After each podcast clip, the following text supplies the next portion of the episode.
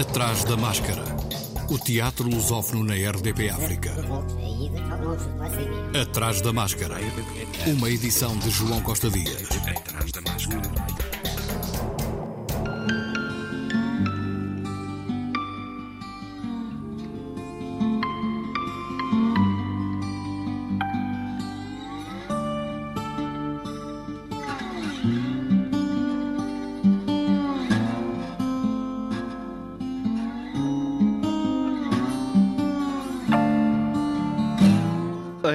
Teresina, Estado brasileiro do Piauí, vai decorrer de 22 a 28 de novembro a edição 2021 do Fest Luso, o Festival de Teatro Lusófono, numa organização do Grupo Arém de Teatro daquela cidade.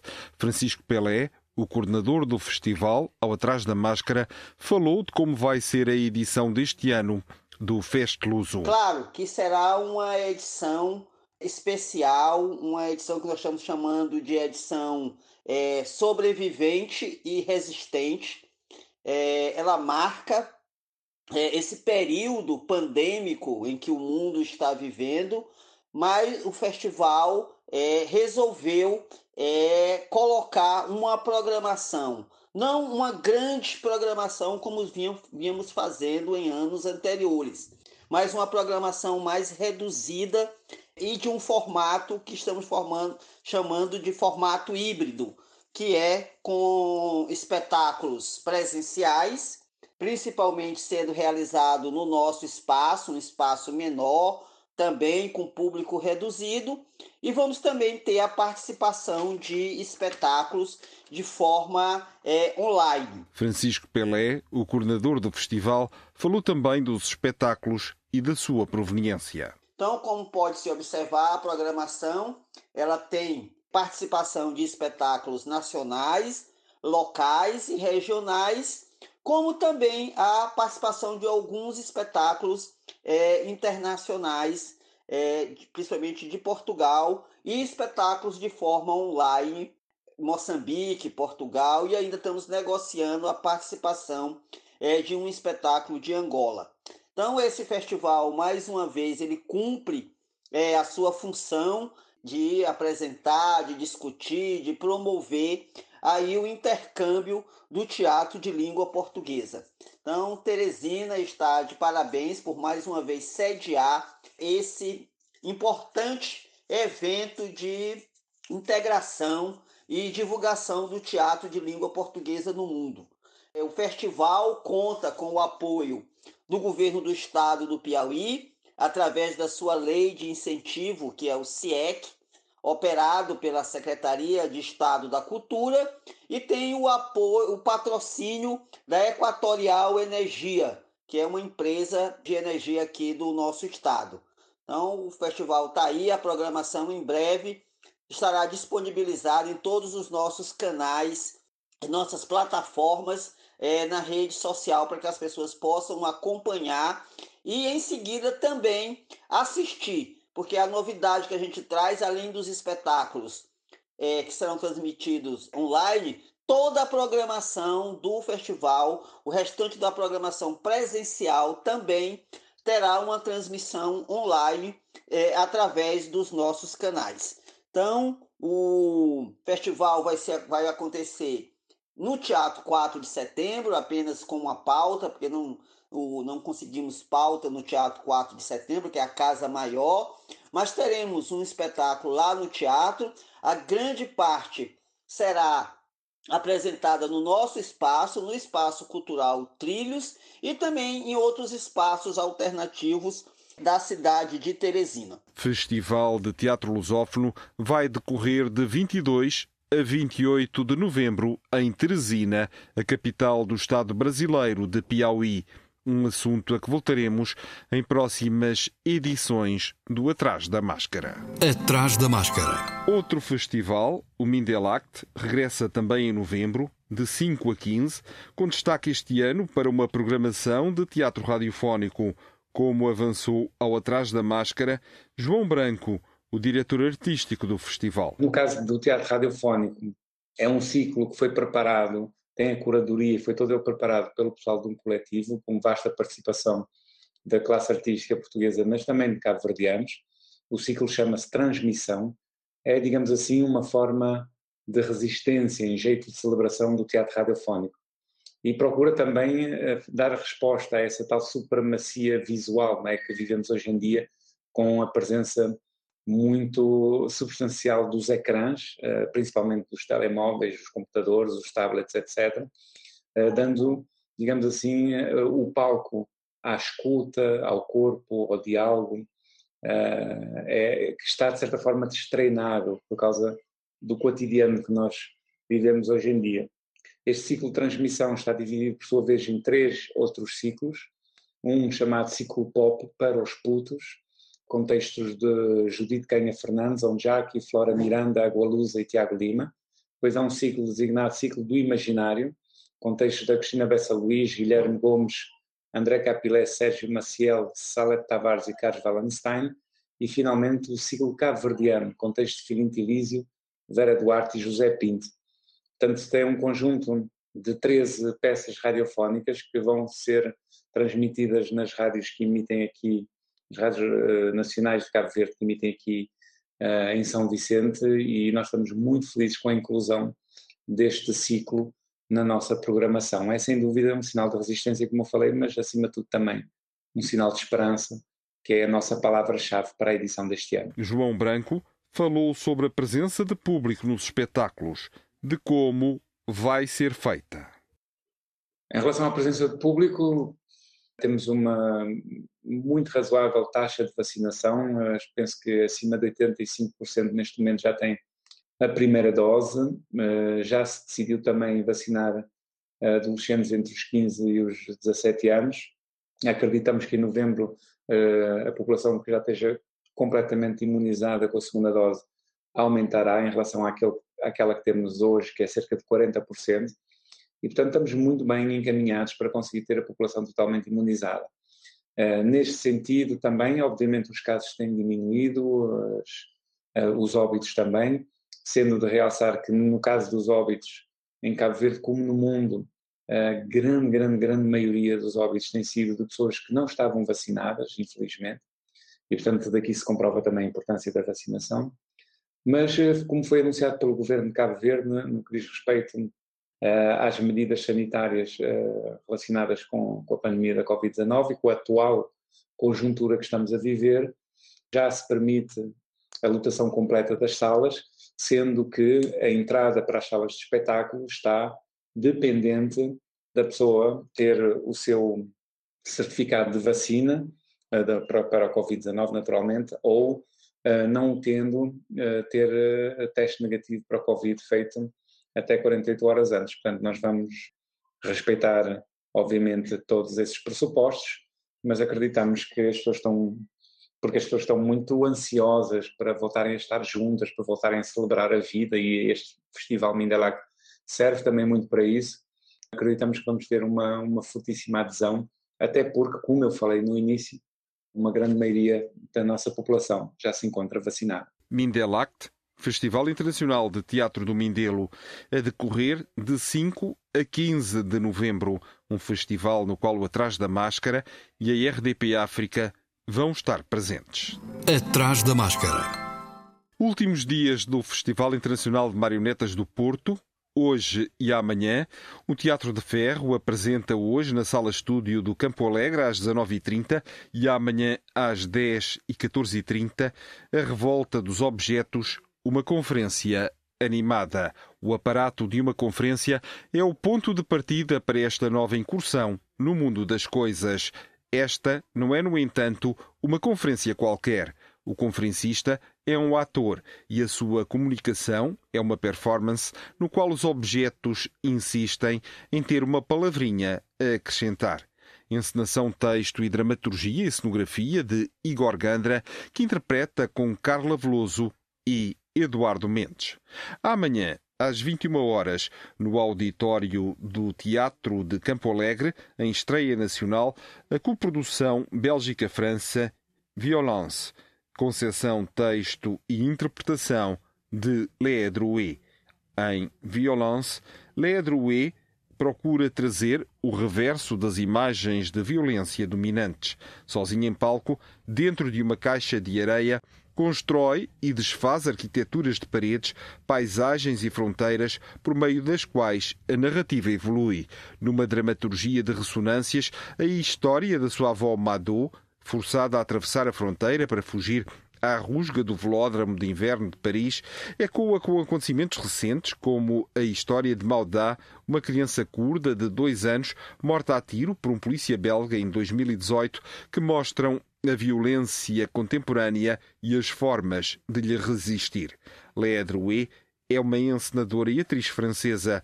Desde junho de 2020, Drouet é a coordenadora artística de teatro do Ateliê 210, em Bruxelas.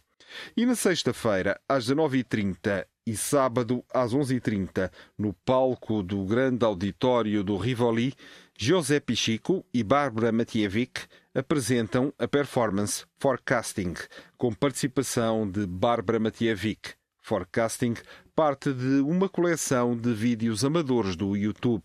Sozinha no palco, Bárbara Matievic manipula um computador portátil que reproduz uma seleção de vídeos feitos por utilizadores anónimos. O resultado é uma experiência híbrida entre a realidade e o universo virtual. Giuseppe Chico, de Itália, e Barbara Matievic, da Croácia, fundaram a companhia Premier Stratagem em 2009 em Paris. Juntos criaram diversos trabalhos que foram apresentados em múltiplos locais, festivais, museus e centros de arte na Europa, Ásia e América do Sul.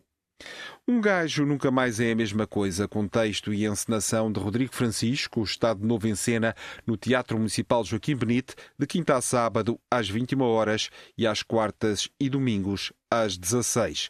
O espetáculo é uma coprodução entre a ATA, a Companhia de Teatro do Algarve e a Companhia de Teatro de Almada. Um gajo nunca mais é a mesma coisa, estreou recentemente, em julho, no Festival de Almada e tem como protagonista Luís Vicente no papel de um ex-combatente da Guerra do Ultramar, com Afonso de Portugal, João Farraia, Luís Vicente, Pedro Walter e Lara Mesquita, até dia 31. O grupo de ação teatral A Barraca tem em cena em Lisboa o Elogio da Loucura, espetáculo de Elder Mateus da Costa e Maria do Céu Guerra, a partir de Erasmo de Roterdão. Este teólogo e pensador criticava muitos comportamentos e pensamentos da sociedade, não só do seu tempo, e como verdadeiro homem do Renascimento, construiu um humanismo de raiz cristã, unindo a sabedoria da antiguidade com a ética do cristianismo, com Sérgio Moras, Mi Henriques, Matilde Cancelier, Vasco Lelo, Teresa Melo Sampaio, João Teixeira, Adérito Lopes, Maria do Céu Guerra, João Maria Pinto e Samuel Moura, música original de António Vitorino de Almeida, até 14 de novembro.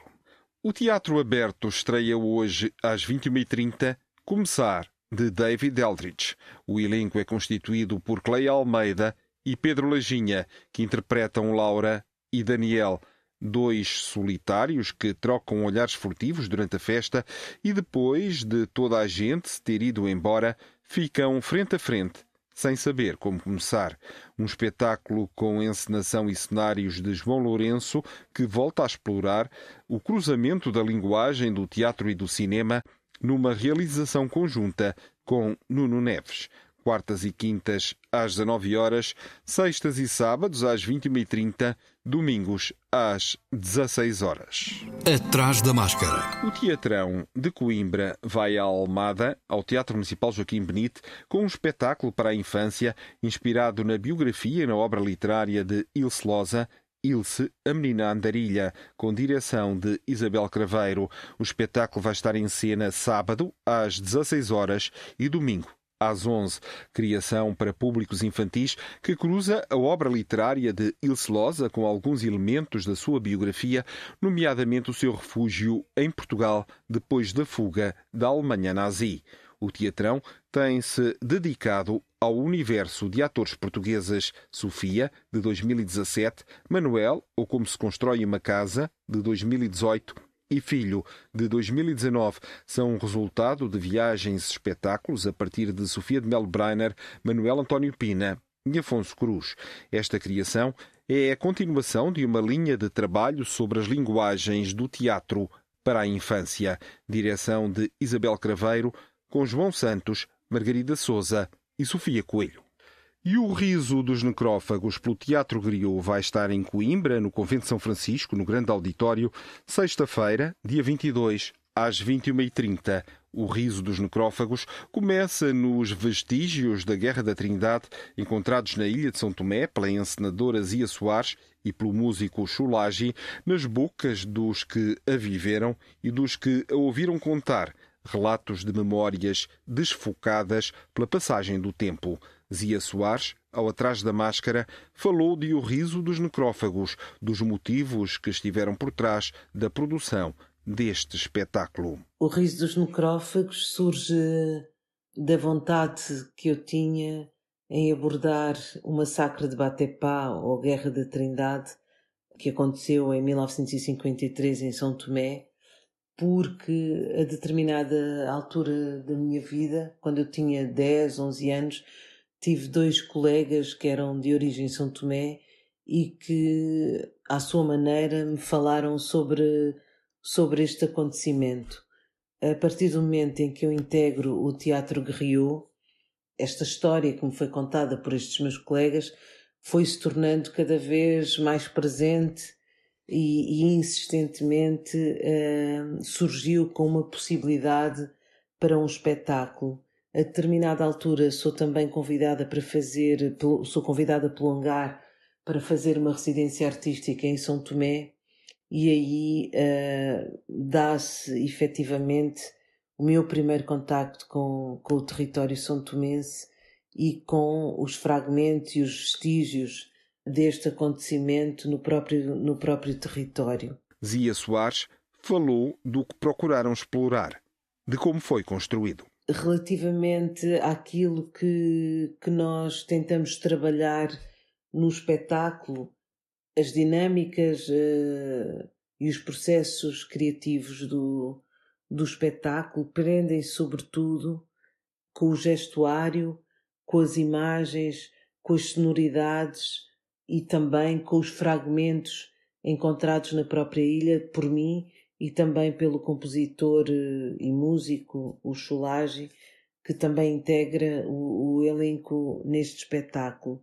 Não quisemos nunca abordar esta temática a partir da narrativa histórica que está, que está escrita nos livros de história, mas sobretudo a partir daquilo que são uh, as impressões uh, muito particulares da minha visão no próprio território e daquelas pessoas. O riso dos necrófagos, com direção de Zia Soares, texto a partir de Alda Espírito Santo, Conceição Lima e Zia Soares, com Bem-vindo Fonseca, Bineto Ndonque, Daniel Martinho, Lucília Raimundo, Mico Trovoada, Neuza Trovoada, Vera Cruz, Chulagi e Zia Soares. Música original de Chulagi. Produção Teatro Griot. Coprodução Culturgest. Ainda em Coimbra, Mundos Possíveis, de John Myton, hoje às 18 horas pela Marionete, mais uma sessão de ler teatro consciência. O livro foi escolhido através de uma votação online no âmbito do projeto de tradução colaborativa da Marionete. É lido hoje às 18 horas no espaço da Marionete, na semana em que a companhia comemora o seu 21º aniversário. Parabéns, Marionete. Até dia 1 de novembro, continuam abertas as inscrições para o Colóquio Internacional Teatro sobre Ciência, Teoria e Prática, que vai decorrer em Coimbra, de 25 a 27 do próximo mês. Atrás da máscara. No Teatro Nacional Dona Maria II em Lisboa estreia amanhã Pranto de Maria Parda, este um texto de Miguel Fragata que parte do texto homónimo de Gil Vicente, escrito no rescaldo de um ano devastador e é levado à cena em 2021 no rescaldo de um outro ano devastador.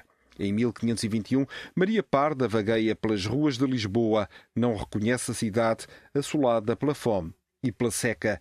Quis Gil Vicente que Maria Parda simbolizasse o ano mau, que fosse mulher e alcoólica e que não tivesse lugar na cidade. Em 2021, Lisboa está irreconhecível. desfigurada pela presença e ausência do turismo, pela valorização imobiliária, pela pandemia.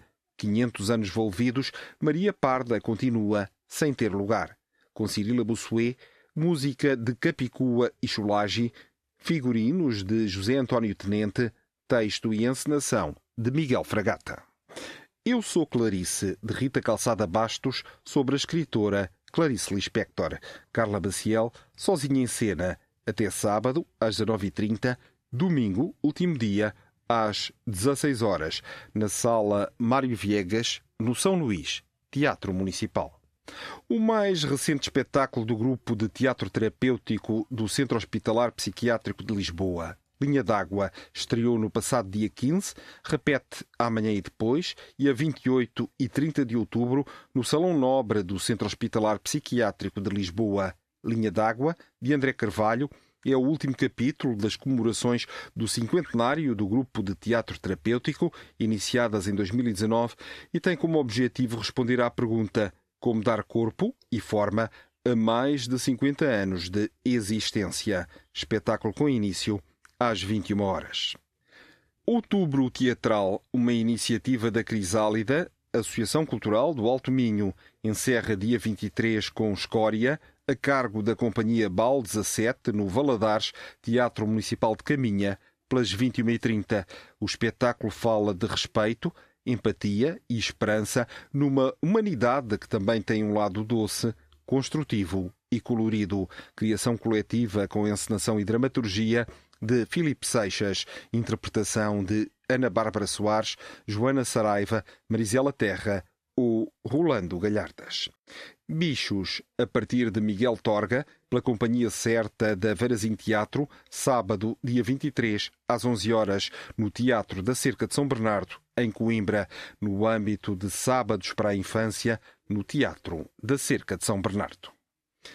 Aqui para dentro, na Galeria Municipal do Montijo, a partir de textos de Miguel Branco, que também assegura a direção artística, com Levi Martins e Pedro Nunes, interpretação de André Alves, Diana Vaz, Carolina Varela, João Jacinto, Luís Madureira e Rossana Ionesco, até 20 de novembro. No Teatro Estúdio António Assunção, em Almada, o Teatro Extremo estreia amanhã a sua 55ª criação.